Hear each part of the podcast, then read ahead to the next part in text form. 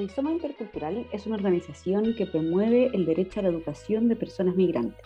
Investigamos, participamos y activamos procesos de transformación. Es así como les invitamos a escuchar esta nueva temporada de nuestro podcast Recreo Intercultural, en el que estaremos conversando sobre la relación entre colonialismo, sexismo, nacionalismo, capitalismo, racismo y migración a través de una conversación con estelares y queridas invitadas. Esta temporada se basó en el trabajo realizado en el curso Convivir sin excluir, de Construyendo Prejuicios que aparecen frente a la migración, que desarrollamos el año 2019 en la Universidad Abierta de Recoleta.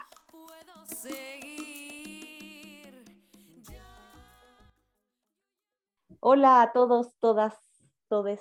Eh, bienvenidos a nuestro último episodio de esta temporada de Rizoma Podcast, hablando de ismos.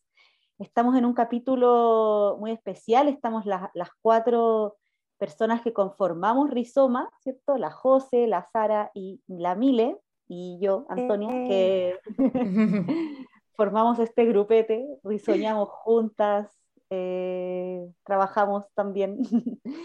Y, y, eso, hoy día es un capítulo súper especial porque estamos cerrando. Eh, hemos tenido, ustedes ya nos han escuchado, hemos tenido tremendas invitadas que han hablado de distintos ismos, ¿cierto? Hemos estado hablando de nacionalismo, capitalismo, sexismo, colonialismo, hemos abarcado temas bien grandotes y, y densos, y, pero hemos estado acompañadas con estas invitadas que nos han ayudado como a ir entendiendo, ¿cierto? Un poquito más de qué, de qué hablamos cuando hablamos de esto. Y hoy día queremos cerrar eh, esta temporada, ¿cierto? Hablando de racismo. Y nos entregamos en un acto de valentía intelectual eh, a hacerlo las cuatro, ¿cierto? No hay, no hay invitadas, ahora vamos a, a conversar, vamos a tener una reflexión eh, la idea es eso, que sea súper abierta que, y que hablemos un poco de esto, de qué es el racismo y de cómo también afecta o, se materializa en, las cuestiones más cotidianas, que ha sido un poco el hilo conductor de este, de este podcast. Mm, Entonces, ¿qué es el racismo? Esa es la pregunta. sí, ¿qué es el racismo? Yo partiría como, me voy a traer yo como eh, iniciando. Eh, para explicar de pronto qué es un racismo, como que es necesario contextualizar también que ahora en Chile hay una notable disposición por parte como de las comunidades académicas y escolares eh, e incluso como un incipiente interés de parte del gobierno por afrontar eh, la problemática del racismo, porque hablar de racismo es hablar de problemáticas y también de abordar como el tema de la discriminación racial, en algún punto eh, también como hacia la población afrodescendiente. Y ahí también como que me surge la duda, como que de cómo nombrar, que fue algo que eh, pensaba como para este podcast. ¿Cómo nombramos o hablamos también de la discriminación racial a través de palabras como afrodescendiente o hablamos como eh, nombramos las negritudes, las personas raciales? ¿Por qué genera tanta incomodidad hablar del tema del racismo más de que el significado? No sé. Y también yo creo que hablar de racismo es hablar sobre todo en cómo se ejerce el racismo, cuáles son esas prácticas, cómo se pueden ver como en el escenario escolar, que es como el espacio en el que se concentra este podcast. No sé si alguna de ustedes como que ha logrado como abordar también como esa, esa pregunta o esa de cómo nombramos o cómo hablamos como de la discriminación racial, cómo hablamos de la población afrodescendiente, por qué ahora en Chile se habla tanto de este tema. Sí, yo como que siempre tengo como dudas también sobre si solo relacionar el racismo em, a la comunidad afrodescendiente o no hispanohablantes, porque yo creo que, no sé, para mi gusto como que el racismo no, nos atraviesa a todos y todas. Eh, en Chile siempre ha existido racismo, yo creo, o sea, desde eh, las prácticas cotidianas cuando, no sé, uno tiene un bebé y, nace tu bebé y te dicen, ¡ay, qué, qué, blanquito tu bebé, que tiene ojitos claros! Y con una connotación un poco hacia, hacia esa idea de blanquitud que queremos, porque, ¿no es cierto?, el racismo tiene que ver con una jerarquización de las comunidades y donde el ideal que se ha instalado por, por, por lo que hablamos con, con, la José en el primer podcast del colonialismo, entonces lo blanco se instala como ese ideal. Entonces, pero después, claro, ahora el racismo ha, como que se ha visibilizado más porque por la llegada de la comunidad tal vez haitiana, pero yo creo que el racismo ha estado presente siempre en, en las mm. comunidades indígenas en Chile, por eh, la invisibilización de su espacio, que ahora en el proceso constituyente lo estamos viendo, o sea, que, eh, que, que, hablar mapudungún sea tema de noticia y como una, como una, no sé, como algo que no debiese ser, a mí eso me aflora como un racismo absoluto. Pero también una cosa que me llama la atención de, de lo que decía Emile y que yo también como que lo fue una de las primeras cosas que anoté para esta conversación es que cuando el 2014, cuando yo empecé a trabajar en este tema, nadie hablaba de racismo, era un tabú, no se hablaba. Eh, para mi trabajo yo hice entrevistas en escuelas a, profesionales de la educación, eh, como familias y, mamás y papás migrantes en Chile, y nadie me hablaba de racismo. Incluso me hablaban de clasismo, tratando de explicarme, tratando de, de lucidar qué era el racismo que ellos sufrían o que otras comunidades o, o conocidos habían sufrido, pero a veces salía la palabra más bien clasismo que racismo. Y luego yo veo que hay toda una evolución desde el 2014 ahora en donde el racismo sí se ha instalado en nuestro lenguaje cotidiano, lo que a mí me parece un gran avance, no que exista el racismo, sino que se visibilice, ¿no? que, eso, que existen prácticas racistas y que están en, en, lo cotidiano, como decimos, pero también están en lo institucional. Sabemos que las instituciones, gobiernos, y otros son parte de ese racismo. Eh, pero eso ha sido como algo súper potente para mí. No sé si para ustedes esta, este como que ha habido como, como una instalación del concepto como algo de lo cual tenemos que conversar y no esconderlo. Y cuando uno esconde, no sé, mi tía que es psicóloga me decía, cuando uno esconde algo es porque sabe que hay algo que nos afecta a todos y no lo queremos decir o no lo queremos explorar. Pero ahora creo que que está puesto más sobre la mesa. No las soluciones o dejar esas prácticas, pero está como, como parte de, como digo, como el lenguaje cotidiano. Mm.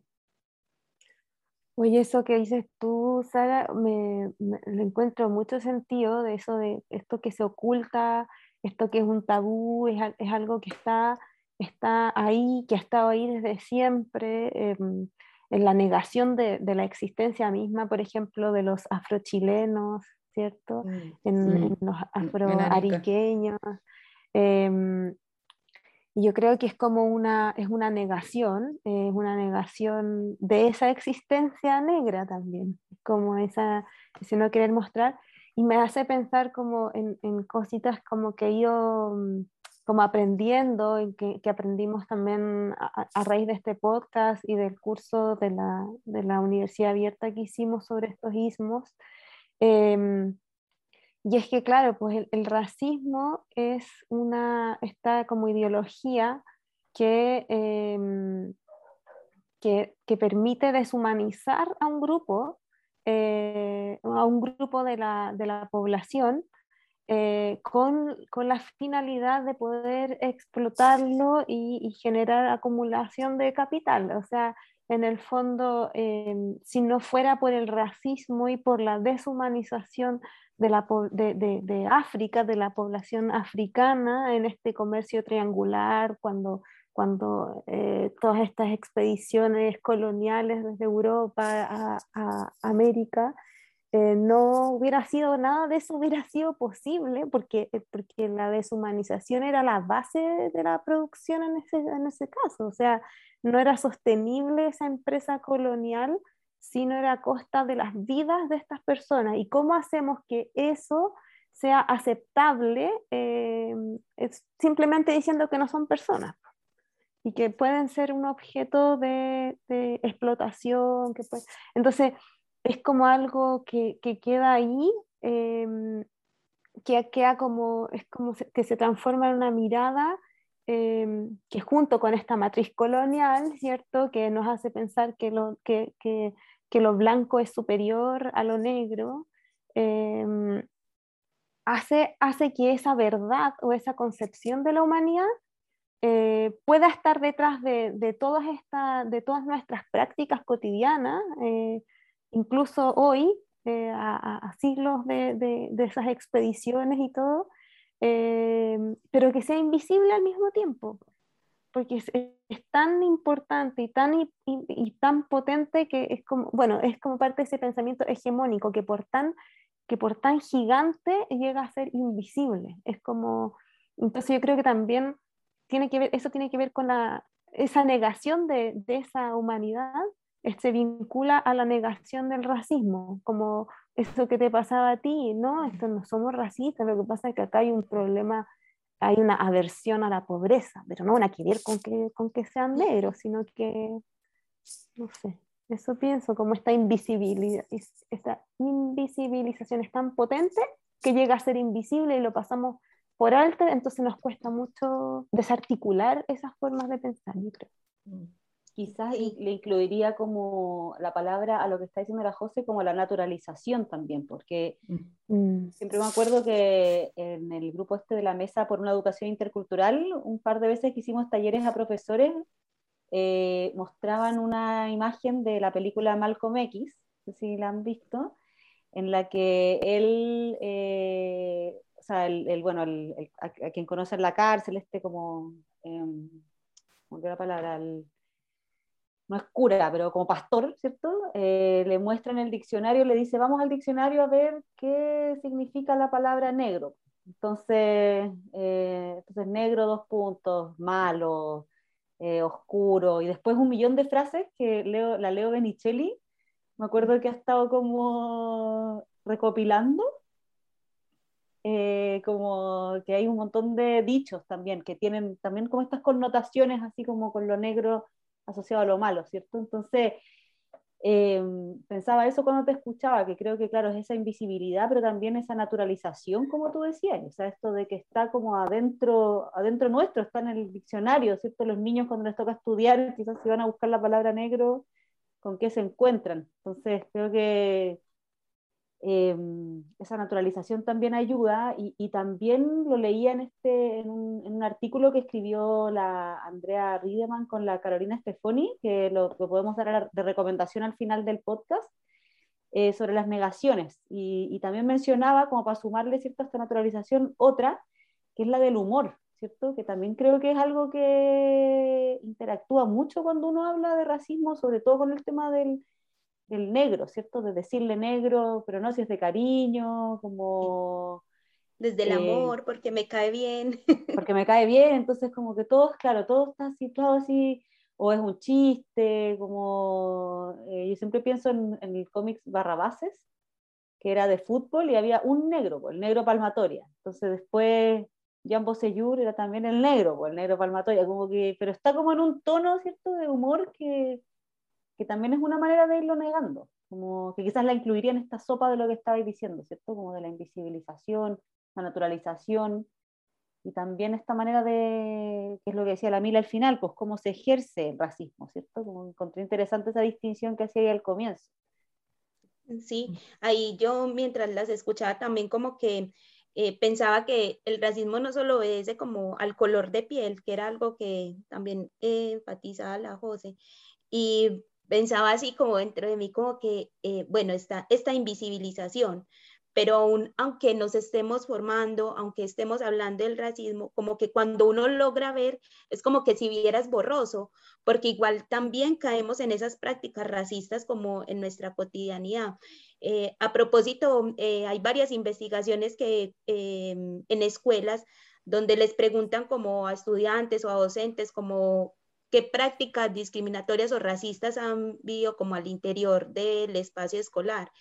Eh, y algunas, eh, mm, algunas de las personas que participan en las, en las encuestas dicen que han visto prácticas discriminatorias que obedecen al color de piel, otras que obedecen al lugar de procedencia de las personas y otras prácticas que obedecen como a la situación económica. Es decir, es como que toda esta sesgo como ideológico del racismo, como que va operando en cada una de las cosas como de nuestra vida, en todo lo que hacemos, como que no es solo el color de piel, es también lo que hay detrás, es la clase, es el, el lugar donde estoy, no sé, como que es todo un armado como de, de realmente borrar como al otro, o al menos inferiorizarlo, como que si lo reconozco como persona no es igual a mí, es otro, sigue siendo ese otro. Y, a mí me pasaba con eso, Mile, que cuando estaba como tratando de, reconstituir como los otros conceptos que hemos ido trabajando, como que el racismo siempre me pareciese como el paraguas de todos ellos, porque como que se conecta tan directo, o sea, la José, bueno, hablamos del colonialismo y del capitalismo, entonces está súper asociado como la necesidad del capitalismo para emerger, necesitó como de esta jerarquización para tener trabajadores a quien explotar, que, que venían como de, de, la historia como eh, con la esclavitud, pero también, como dicen ustedes, también el racismo a veces en Latinoamérica, porque también el, la otra parte del racismo es cómo entendemos raza en Latinoamérica y en otros mm. contextos. Y la, y la palabra raza es una palabra que eh, todavía eh, es como muy... todavía ¿cómo decirlo? Como Imprecisa, que... ambigua, no sé. Sí, o sea, como porque todavía uno lo pone en comillas, ¿no? Porque hay que entender que las razas no existen, sino que las construcciones racializadas, las personas existen y por lo tanto por eso existe el racismo. Pero en otro espacio, por ejemplo, en mi caso que estuve viendo en Inglaterra, las comunidades sí reconocen como raza. Yo cada vez que tenía que hacer una encuesta para decir mi nombre, eh, mi nacionalidad, también estaba pregunta su raza. Y había una lista desplegada con una cachalada de distintas cosas, eh, y en donde había una definición y la gente se definía, puede definir negra, blanca, mixta. Nosotros en, allá eh, había una campaña muy fuerte de, de, los latinoamericanos de no existíamos como ninguna de estas categorías, entonces eh, hay una campaña para ponernos otros mixtos latinoamericanos y allá nos constituíamos como la raza latinoamericana. Entonces, hay uno entiende que la raza es como una construcción social porque nosotros no nos distinguimos como blancos ni negros, sino que tenemos esta, esta heterogeneidad que es como nuestra, bueno, de entendernos como un, como un eh, una región mestiza, o así lo entiendo yo, pero también el mismo, o sea, una cosa el racismo y otra hablar de la raza que creo que genera como tensión en cómo la vamos definiendo y, y en Latinoamérica siento que siempre ha sido como muy controversial. Eh, eh, mm. porque no sé qué les pasa a ustedes también con, con, con, esa como distinción del término, pero, pero aparte de eso, como que también siento que para terminar con la idea de los otros podcasts, como que también se cruza con el sexismo, o sea, como dice la Mile, no solamente la piel, también los cuerpos sexualizados también son racializados, como que también hay una conexión muy potente. Entonces siento que como para mí el racismo como que se conecta, claro, puede ser, estuve pensando si era un paraguas de todos los otros ismos o está muy bien conectado con la reproducción de cada uno de ellos. Habría que hacer el ejercicio si ellos están como que, si, hay, si es como circular la relación o como hay una jerarquía dentro de estos conceptos. Pero principalmente lo que los une, yo creo que es esta idea como de jerarquizar el mundo, jerarquizar las mm. vidas entre inferiores y superiores, mm. como que eso, mujer, hombre, blanco y negro, rico, pobre, eh, no sé, ciertas nacionalidades y otras nacionalidades, como que, eh, como que así lo veo yo, como que para mí la, la palabra jerarquía es como demasiado potente y esa es una, una palabra que creo que debiese como visibilizarse más y trabajar sobre ella, como reconvertir esa palabra. Eh, eh, no mm. sé cómo, cómo me cruza como una palabra que creo que hemos explotado muy poco para retomarla y redefinirla como humanidad, ¿cachai? Como, ¿por qué existen jerarquías? No sé. Pero eso, como que les dejo esas preguntas como sobre eso, sobre la palabra jerarquía, pero también sobre el término como raza, como, Oye, Sara, yo encuentro que, que das en el clavo, das en el clavo en eso de la jerarquización, porque justo la leo, por ejemplo, la Leonora Benicelli en el, en el, en el programa anterior, ella plantea que es el, patriarcado el paraguas de todo. Ella planteaba que el, es el patriarcado el paraguas de todo. Pero independiente cuál sea el paraguas, porque eso solamente nos sirve como analíticamente, como va a verlo en el fondo, porque la vida de las personas Em, cuando existe una discriminación em, es una cosa dramática, deshumanizante, que claro, que las personas no empiezan, como que es difícil ir viendo cuál va primero, cuál va después, pero esto de la jerarquización, que es muy, es muy parte de esta matriz colonial, que es como jerarquizar el mundo y, y decir quién tiene derecho y quiénes no, Em, yo creo que ese es, una, es un punto bien interesante para, para, para preguntar, para que, para que nos preguntemos también en el ámbito escolar. Em, de qué manera nuestras las prácticas pedagógicas que se dan al interior de las escuelas, las prácticas educativas, pero también eh, la forma en que se establecen los reglamentos internos, las políticas al interior de la escuela, van contribuyendo a seguir jerarquizando el espacio escolar, por ejemplo. Yo siento que esta pregunta por la jerarquización que está detrás de nuestras prácticas o incluso en la forma en que nos organizamos, en la forma en que somos activistas en el ámbito, no sé, de las migraciones, de la educación, de los derechos, etcétera, es como una reflexión, es como, como em, de, qué manera nuestras prácticas jerarquizan nuestras relaciones con los demás, yo creo que es una, una pregunta que nos, que nos, puede ayudar. Y sobre esto que planteaba y de, de, em, que me parece interesante, o sea, hay una, cuando, cuando, se habla del principio de igualdad y no discriminación, que es como un principio que rige los derechos humanos, se dice que todas las personas nacemos libres e iguales en dignidad y derecho y que nadie puede ser em, privado de sus derechos humanos por, ni por la raza, ni por la nacionalidad, y, y, enumera una serie de, de, de eh, categorías que no, son, que no son restrictivas, obviamente, pero dentro de esas categorías siempre se enumera la nacionalidad, la raza, la religión, la orientación sexual, identidad de género, etc siempre está presente la raza y cada vez que aparece la raza, por ejemplo, a mí me pasa mucho que cuando hago talleres al respecto es que la gente dice, pero ¿cómo es posible que en la Declaración Universal aparezca la palabra raza? Y es un poco esta misma distinción que, que, aparecen en estos artículos académicos que dicen, claro, ponemos la raza entre comillas porque entendemos que las razas no existen. Y no sé si es que no existan las razas, pero no queremos que la raza sea una fuente de discriminación o de jerarquización de las personas. Porque si tú por tu lado decís que en, en, Reino Unido había un grupo de latinoamericanos que está bregando para que aparezca dentro del listado de razas la palabra latinoamericano o dentro del censo en Chile, las comunidades afrodescendientes están pidiendo que se reconozca a los afrodescendientes dentro del censo, quiere decir que en el fondo hay una necesidad de reconocimiento de esa existencia, que no es la existencia blanca, occidental, hegemónica, que es importante reconocerla para, para, no, para no perpetuar la racialización, creo yo. Es que hay como una cuestión como ambigua. Es que quizás no? se tiene que, o sea, quizás hay que reconvertir el concepto, pienso, como de raza, ¿cachai? Porque a mí me pasó lo mismo cuando escuchaba a la Sara, como o no sé si escucharon en medio de la convención a, al Kaweskar que, que, habló, ¿cierto? Y como que presentó en, en, la, una de las comisiones.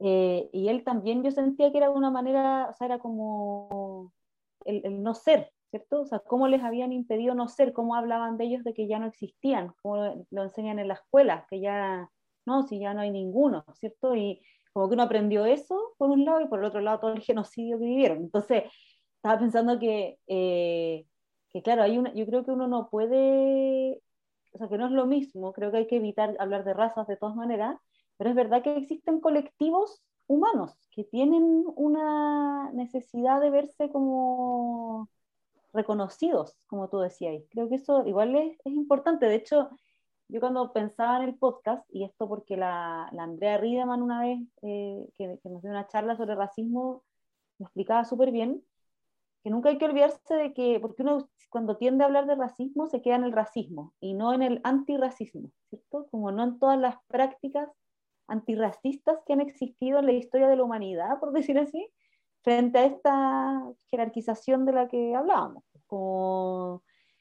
Em, y bueno, y desde Martin Luther King, ¿cierto? O sea, como que hay, hay un montón, y, yo me acuerdo que en algún minuto con, con, algunas instituciones como el Servicio de Visita Migrantes estuvimos conversando sobre qué pasaba, por ejemplo, con todos estos grupos eh, colectivos o, o, instituciones como más institucionalizadas eh, que hacían talleres de español, por ejemplo, eh, para haitianos, ¿cierto? Como también en un minuto, cuando hubo como una explosión así de esta, de esta llegada, un montón de personas eh, se pusieron como a disposición de, de apoyar pues, y de enseñar el español y, y, otras también que lo encuentro mucho más bacán, aprender creol también, o sea, como esa mezcla. Eh, y que mm. para mí eso igual es considerado como una práctica antirracista, como, o sea, creo que, que va hacia, hacia ese como camino. No sé si a ustedes les pasa, a mí, a mí como que me, me acuerdo que me hizo mucho sentido entender que, que en la historia de la humanidad eh, hay acciones antirracistas y que son muy importantes, como, y que en Chile también se están empezando a ver, pues, como de partida el 30 de septiembre la idea de que exista ya este día del, por la Joan Florville, ¿cierto? Y es como el día contra el racismo, que se empieza a instalar. Eh, no sé si lo han visto, como, o cómo ven el antirracismo, si, si aparece en lo que conocen en la escuela. Sí, claro que sí. Yo igual es difícil porque como que en nuestra sociedad está más instalado, es más fácil reproducir incluso los discursos de odio que los discursos de amor o de paz o las prácticas que, conllevan a eso. Eh, en las escuelas, por ejemplo, antes era muy común ver que, eh, no sé, si alguien cometía como una agresión verbal hacia alguien por la manera como se veía, como se manifestaba, incluso como el lugar de donde venía, como que era ignorado. El profesor le podía decir incluso como, em, no sé, no, son peleas de niños, no, ahí no hay nada que hacer, como que ya, eh, solo es un insulto, pídele perdón, disculpas, chao pero ahora hay protocolos para realmente como identificar qué es una práctica discriminatoria y racista, de que es necesario prestarle atención porque hoy es una niña o un niño quien es discriminado por su color de piel o por su lugar de procedencia y luego somos todos, como que nos va afectando de a pocos. Yo siento que las escuelas y los docentes se han estado formando como en esta vía del racismo y también del antirracismo, como que incluso hace poco en, el Instagram de Rizoma que sacamos como una publicación como de libros o lecturas eh, para prácticas antirracistas, pues para leer sobre antirracismo, como que fue el que más comentarios recibió, como que ese tipo de cosas también funcionan, porque sí creo que nos falta todavía un poco como que afinar la mirada o abrirnos como a conocer otras prácticas, porque sí creo que hay, prácticas muy buenas que pasan en las escuelas, pero lastimosamente se están quedando ahí como encerradas, como que es, no se socializan con otros. Eh, pero si llega a pasar algo malo, como un discurso de odio o una práctica mala, eso es lo primero que se prende como en las redes sociales, en la televisión, como que creo que, que sí, como que las prácticas antirracistas se tienen que hacer más visibles. De pronto cada una de nuestros trabajos la, las va haciendo y no las identifica, las domina como tal. Como que, mm. pero sí, creo que incluso hablar de racismo ya es una práctica antirracista. Estás eh, promoviendo a que se hable del tema y que sea también como que esta incomodidad que genera que otro sea discriminado, eh, pucha, que no vuelva a pasar, que no siga pasando. Mm. Sí, a mí me pasa que como práctica no puedo pensar como una tan instaurada y como como con objetivo y nada, pero pienso que en la, en la, en la propia, o sea, como, como a mí me ha cambiado mucho como, y algo que dijo las cosas, como está como tan impregnado en nosotros que como que este tiempo siento que primero tengo que yo mi, eh, verme como, como estoy reproduciendo dicho o cosas que se naturalizaban, como decía Alanto, y que ahora yo las desnaturalizo. Entonces creo que en mi caso pienso que, que, que las prácticas antirracistas que veo que más personas como yo estamos haciendo es como eh, desnaturalizar eso que se había como transformado como en algo muy cotidiano como, y, y, que parte por el lenguaje que ocupamos. O sea, ahora me choca ver cierto, eh, escuchar ciertos como dichos que hacen eh, alusiones a, a, a, distintos colores de piel o procedencia. Me, ahora me choca. Antes puedo reconocer que antes como que uno pasaba como el agua, no sé.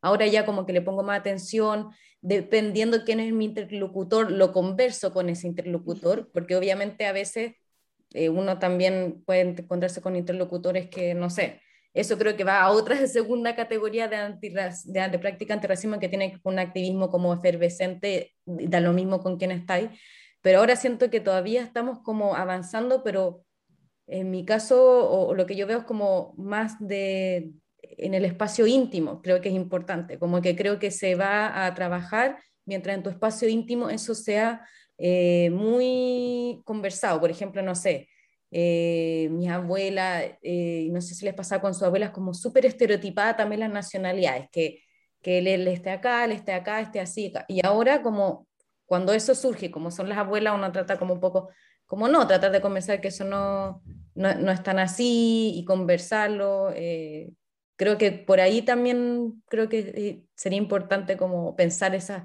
esas prácticas, que no sé si son prácticas, porque me parece como algo tan grande que a veces yo lo veo como más una cosa como más íntima. Sara, yo sí creo que son prácticas. Eh, tomar valor a veces toma, cuesta encarar a la gente como ese comentario no me parece, no estamos ahora como para, cuesta encararlo o ya no es tan fácil cuando uno empieza como a escuchar estos temas de racismo y como que hacerse el de la vista gorda, como no, esto no es para mí, lo voy a ignorar por, mi salud y mi paz mental, no le voy a decir nada a esta persona. Yo a veces no puedo, puede ser el que sea, pero trato de encarar, claro, pues como es del respeto, ya sí veo que es una persona muy agresiva, sí, a veces sí, hay que, hay batallas que hay que perder, pero creo que de a poco podemos generar efecto bola de nieve, como que hoy lo puedes estar haciendo como con tu amiga, con tu vecina, con, no sé, incluso con tu pareja, contigo misma, y eso va afectando también a los que están como a tu alrededor, prácticas antirracistas de a poco, pero de que hay que tener coraje para encarar lo que las personas dicen, hay que tenerlo. Sí, de hecho yo me puse a pensar que no lo, no lo conversamos, pero eh, todo la polémica que hubo con el cambio de nombre de la negrita, pues. este ah, chocolate que, que, ¿verdad? que todos conocemos y que cambiaron a Choquita, ¿cierto? Igual hubo como, yo creo que no, no sé, nunca había visto tantos memes en mi vida como respecto.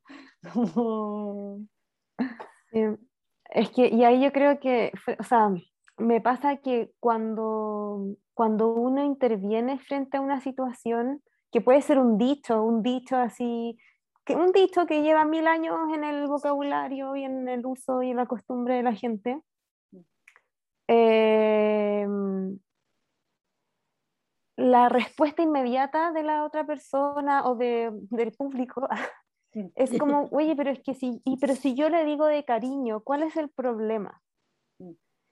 Y esa, esa pregunta, como que uno queda así como, claro, yo puta, le digo negrito a mi amigo de siempre, o, o, no sé, a mi pareja, oye, negrito, no sé qué. Claro, como que se lleva todo al ámbito tan personal que pierde como todo su efecto político, ¿cachai? Como que en el fondo uno dice, es que no se trata de la relación que tú tengas individualmente con esa persona, o, o no se trata de, no, no, necesariamente se trata de, de, cómo esa persona lo reciba. Hay gente em, que es maltratada día a día y que no ve ese maltrato, pero no quiere decir que, que no esté siendo maltratada. En el fondo, lo que quiero decir es que cuando nosotros hablamos, eh, Em, reproduciendo el racismo, em, eh, porque así ha sido siempre y, porque, y, sin darnos cuenta incluso, por mucho que a, nuestro interlocutor no le duela o no le moleste, esa reproducción, eh, yo estoy perpetuando una forma racista que ha permitido que a través de la deshumanización se ve el abuso de otras personas. Entonces,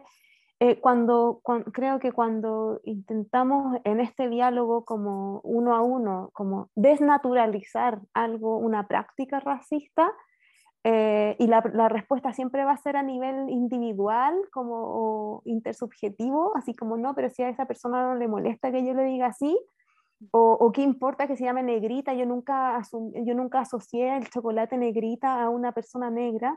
Mm. Yo creo que el tema es eh, claro, si uno se va en la profunda, uno podría decir, no, claro, pero hace 30 años atrás el envase de la negrita sí tenía a una negra en el, en el paquete de negrita y, y en los 90 había una mujer eh, negra que bailaba sensualmente en el, en el, el comercial. o sea, una, exotización del cuerpo negro. O sea, si uno se pone a pensar, claro, efectivamente, hay algo. Ahora, independiente de eso, yo creo que a la negrita le subieron las ventas completamente. Esa, ah, Y además uno dice, bueno, ¿y cómo son las políticas de, para extraer cacao de, en Nestlé? Ah, ¿O cuáles son las políticas de trabajo?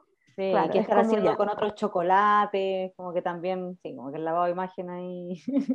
En, en, ese solo, en esa sola propuesta comercial están los cinco ismos. Puedes ver el capitalismo, el sexismo, con todo eso lo que acabas de decir. Creo que sería el mayor ejemplo publicitario de los. Va a llamar la, la temporada. sí. Analizando la negrita. Pero nada, como quería decir que, que cuando uno eh, intenta abordar o desnaturalizar, siempre van a querer llevar eso, esa situación al ámbito privado y, y, solo decir como mientras sigamos reproduciendo esa palabra, esa frase, ese chiste, estamos reproduciendo el racismo. Y, y, y hay personas que se enriquecen eh, con el racismo, en el fondo, que, que um, operan en base al abuso. Y lo último que quería decir es que creo que podemos también ser antirracistas, también reconociendo nuestra situación de privilegio de personas blancas eh, en los niveles que queramos hablar de nuestra blanquitud y también apoyando a los grupos antirracistas de personas negras que también como que plantean sus demandas y sus, eh, y sus luchas también antirracistas y, y como reproduciendo esa, esa no sé, eh, pienso en distintos colectivos que cada vez más son, más numerosos y que cuestionan em, el racismo eh, y cuestionan también muy fuerte el antirracismo desde las personas blancas. Entonces, claro, como que eso siempre a mí me ha, me ha costado como eh, ver, creo que sí, el antirracismo es de todos, yo creo que todos sí podemos ser antirracistas y como dicen ustedes, partiendo por nuestras propias cuestionamientos, como dice la Sara, como hacia nosotros mismos. Oye, tomándonos de eso y, para ir cerrando, porque bueno, eh, se nos pasó la hora volando, pero ya ahí estaba ahí tirando como una recomendación, ¿cierto? Quizás eh, conocer, seguir a estos grupos eh, de personas negras que, que, bueno, ahí podemos quizás como dar algunas recomendaciones para seguir en, redes sociales o en Instagram, no sé si las tenéis ahí como a mano, u otras recomendaciones que se les ocurran de cosas que, que ayuden a, a, quienes nos escuchan a, a, abordar estos temas. A mí se me ocurría así como para tirarla por mientras, eh, una, una, guía que, que, hicimos que creo que está descargable, eh, que es sobre como, o sea, pensando en una guía metodológica, voy a buscar el título al tiro, eh, que busque, o sea, que abogue por la educación antirracista, con perspectiva más feminista, ¿cierto? Que, que recopiló varias prácticas a nivel nacional e internacional como en la materia. No sé si voy a buscar el nombre mientras...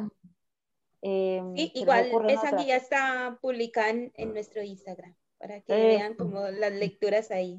Sí, yo creo que de todas maneras lo que nombraba la Mile antes como los textos de antirracismo que tenemos ahí en el podcast, pero también pensaba justo en este en un taller de, que se creó en la guía de la Mesa por una Educación Intercultural, hay un taller específico que habla sobre educación antirracista. Y esta, esta es una guía también es una guía descargable. No es la misma que estáis hablando tú, ¿no es cierto? Tanto la tuya, la del... Ya. Esta es, una educación intercultural. Ya, esta es de la Mesa por una Educación Intercultural, se llama una educación intercultural, propuestas para reflexión, acción en contexto migratorio, y de la cual varias organizaciones, de la cual algunas somos nosotras mismas parte, eh, trabajamos en esta guía que conforman varios talleres que la idea es que se implementen en los liceos, en la escuela, con, bueno, con, con la comunidad escolar. Y uno de ellos es sobre educación antirracista, para que lo puedan revisar. Bacán. Yo me refería así a la guía pedagógica para una educación intercultural, antirracista y con perspectiva de género. Ideas, experiencias y herramientas, que como dijo ya la Mile, está en nuestras redes sociales, eh, pero también está, eh, uno la googlea y, y, está para descarga gratuita. Eh, ah, la Mile nos sopla, pues, el que les comentábamos al inicio, que es un texto que también lo pueden encontrar en, en internet, que es un texto que escribió Andrea Riedemann con Carolina Stefoni, y que se llama Sobre el racismo, su negación y las consecuencias para una educación antirracista en la enseñanza secundaria chilena. Es del año 2005 en la revista Polis. También lo pueden buscar. En, Instagram eh, yo sigo a negrocéntricas o negrocéntriques, porque tiene X al final. Eh, ellas siempre están hablando de estos temas eh, con una mirada bastante crítica también al tema del racismo. Así que también ahí he aprendido bastante con sus posts y me hacen reflexionar profundamente también. Sí, a mí igual me pasa. Bacán, estamos, pues dejamos ahí las medias recomendaciones eh, y despedimos la temporada como, eh, bueno, van a ser cinco capítulos si estoy bien, así que ojalá que lo escuchen, comenten, compartan. Eh, la idea es que generen reflexión y movimiento, no son, no son podcasts cerrados, ¿cierto? Como que hayan quedado ahí, queden estáticos, sino que la idea es que la gente que nos escuche, nos opine, nos dé, eh, se movilice, ¿cierto? No sé, nos critique, eh, se emocione, no sé, pues, que estén ahí todas las, todas las emociones para que, para que después podamos seguir haciendo podcast eh, más adelante. Oye, y nos pueden seguir en, bueno, en Facebook con Rizoma Intercultural y en nuestro Instagram y Rizoma Intercultural. Pero también tenemos un correo Gmail también, por si alguien prefiere escribirnos, que es rizomaintercultural.gmail.com. Y, y eso, eh, que tengan un buen día y, nada, pues seguiremos aquí haciendo nuestros podcasts. Risoñando. Risoñando. gracias. Chao. Chao. Muchas gracias por escucharnos. No olviden seguirnos en nuestras redes sociales Estamos en Instagram como arroba.intercultural, en Facebook como rizoma.intercultural y también pueden escribirnos a nuestro correo rizoma.intercultural.gmail.com por si quieren tomar contacto con nosotros. Le agradecemos desde ya a Imperio Bamba con su canción Camino, que ha estado acompañándonos toda la temporada de este recreo intercultural.